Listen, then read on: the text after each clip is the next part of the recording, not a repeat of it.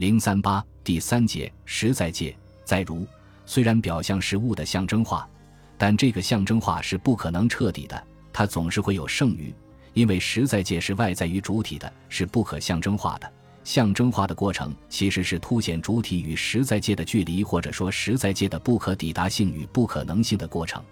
另一方面，相对于主体而言，象征化的过程正是个体迈向主体化的过程，同时也是把实在界的创伤性内核、原初对象的缺席、失落和匮乏带到主体面前，并植入主体内部的过程。对于主体与实在界的这一关系，拉康杜撰了一个概念，称之为外密性。也许我们描述为中心位置，描述为亲密的外在性或者说外密性的东西，以及我们描述为物的东西，将有助于我们为那些对史前艺术及其场所感兴趣的人揭开神秘性的谜团。所谓外密性，顾名思义，就是一种既外在又内在，既在外又在内，既不在外又不在内的关系。从主体的方面说，所谓外密性。意指着主体对实在界的一种矛盾的辩证的依存，即一方面主体性的原初确立，主体的言说以及主体的欲望和原乐皆以实在界为背景或参照，接受到实在界的主宰；而另一方面，主体对躲在背后的这个背景和参照，其实有一种无知，一种否认和拒绝，一种无意识的抵抗，这注定了主体不可能与实在界直接照面。主体虽然是因实在界而欲望，却永远也不可能抵达实在界的核心。而从实在界的方面说，所谓的外密性，根本上意指着实在界本身即是一种悖论性，它是一种没有任何存在的存在，是一种使可能性得以开启的不可能性。它既外在又内在于主体，它决定着主体的构成，却又对主体构成一种彼岸，是主体之言说甚至生存的最后界限。还有更为重要的一点，表象对物的象征化总是会留下剩余，成为主体之欲望总要再来一次的原因。这表明实在界就是那总是要回到相同的地方，总要在相同的地方出现的东西。对于这一观点，拉康在五十年代就已经不断提及，但并未做更详尽的论述。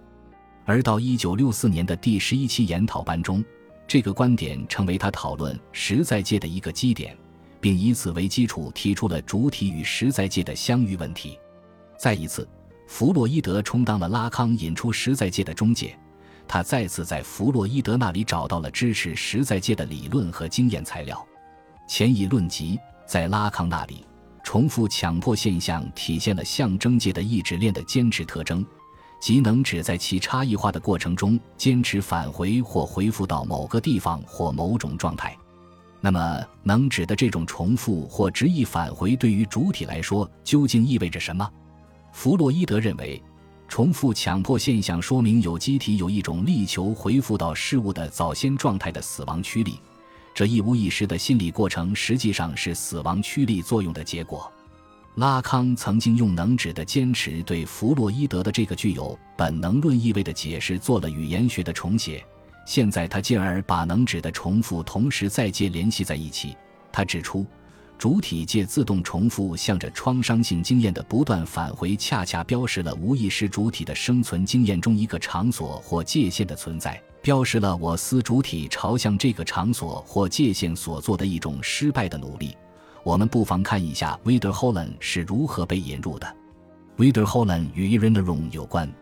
主体自身在回忆其生平的过程中，整个的只是朝向某个界限，即所谓的实在界。在这里，实在界就是那经常回到同一地方去的东西，回到我司的主体遇不到他的地方去的东西。在精神分析学的意义上说，所谓的重复，就是指无意识主体朝向某个不可抵达的界限，某种不可能性的不断返回。所谓的回忆，则特指主体早期被压抑。被禁止的经验或经验残存在后来的生活中的一种兼职，因而它是一种无意识的心理过程，是与重复紧密联系在一起的。它与现实生活中有意识的经验回想无关。所有的重复或回忆都要朝向一个界限，那就是实在界。实在界是主体根本无法忆及的东西，不仅在有意识的活动中，就是在无意识的活动中，在我们的梦中。我们也无法触及它，它是一种彼岸，是引发主体不断重复和回忆的东西，是总在相同的地方等待着主体前来与之相会的东西。所谓经常回到同一地方去，其实是指无意识主体的重复强迫，指主体在重复行为中总是朝向的同一场景或同一对象。例如，经受了创伤经验的人或创伤性神经症患者，经常会在梦中梦到所经受的创伤事件或场景。似乎创伤经验有一种固执性，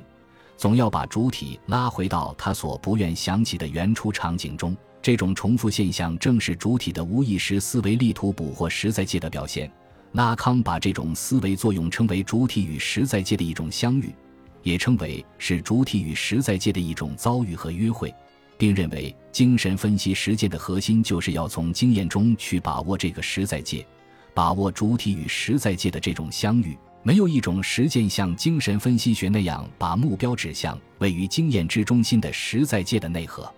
可是，实在界是一种界限，是一种类似于彼岸那样的东西，是被现实所排斥的东西。重复现象除证明这个东西真实的存在着以外，还证明了它是超越于象征界、超越于能指网络这个自动机器以外的存在。它总在逃避我们。总在逃避主体在重复中的返回。我们会在什么地方遇到这个实在？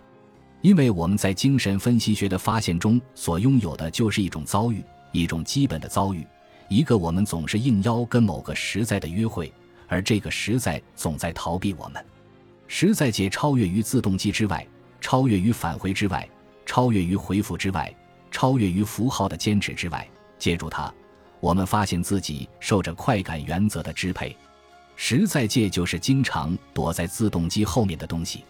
在弗洛伊德的整个研究中，很显然，他所关心的对象就是这个。既然如此，那我们可在哪里与实在界发生相遇呢？或者说，我们该如何实现与实在界的相遇呢？如同在讨论能指或象征界的运作时，从亚里士多德那里借用了自动机的概念一样，拉康再次从亚里士多德那里借来一个概念 d o g i 不过，与亚里士多德把 doji 也理解为一种幸运、一种好运气不同，拉康只采用了其偶然性的含义，并用它来译解与实在界的相遇，称那被重复的东西，事实上总仿佛是偶然地出现的。就是说，表达告诉我们的许多东西都是其与 doji 的关系。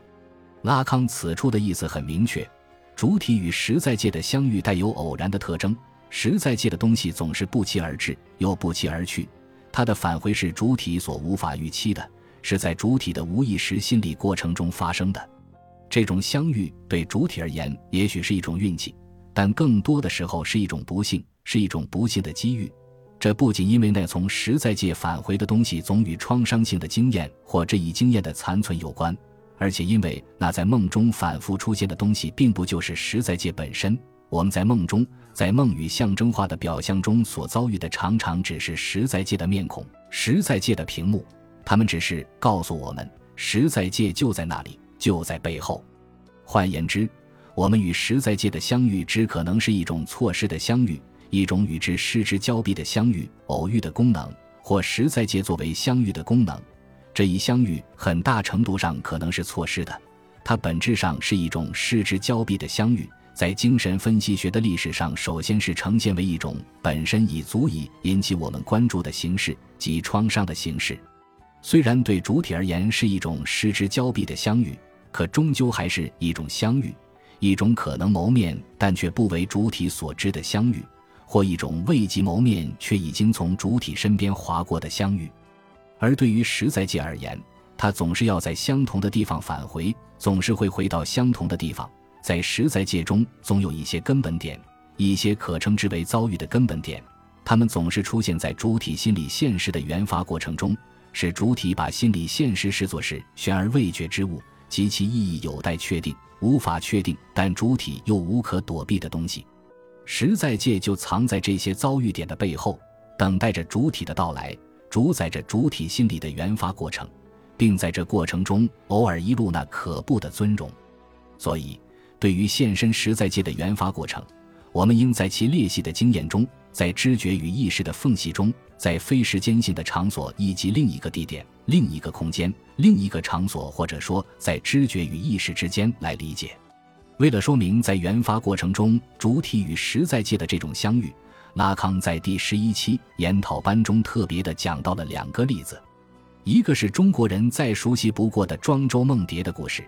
有一天，庄子梦见自己变成了一只蝴蝶，在风中翩翩起舞，怡然自失。醒来后，他发现自己又变成了庄周，不禁有些怅然和疑惑。他不知道究竟是庄周梦见了蝴蝶，还是蝴蝶梦见了庄周。不知道自己现在是不是一只正在做梦的蝴蝶，梦见自己变成了庄周。庄子说，在现实中，我们都知道庄周和蝴蝶不是一回事，可在这个蝴蝶梦中，在人生的一梦一醒之间，大道物化，哪有什么此与彼之分？庄子是一个讲人生若梦的哲学家，他的意思不是说人生如梦一般虚幻，而是说梦才是生命的真实。他在书中给我们讲了许许多多的梦，他的逍遥是梦，他的奇物也是梦，他的养生主还是梦。但庄子的梦是弗洛伊德的梦吗？是，但也不是。说他是，因为他们都是被压抑的愿望的替代性满足；说他不是，因为弗洛伊德的梦是不可满足的欲望的坚持，是被切割的原质之物在表象之坚持中固执的返回。而庄子的梦恰恰是去欲望化的，是原初的失落的根本性遗忘，是那失落之物在遗忘中的悄然返回。在庄子和弗洛伊德之间做这样的类比，对我们的国学家可能是一种冒犯。不过他们中的一些人很热衷于被冒犯，但庄子未必会这么想，说不准他梦中的那只蝴蝶就是弗洛伊德，甚至可能还是拉康和德里达。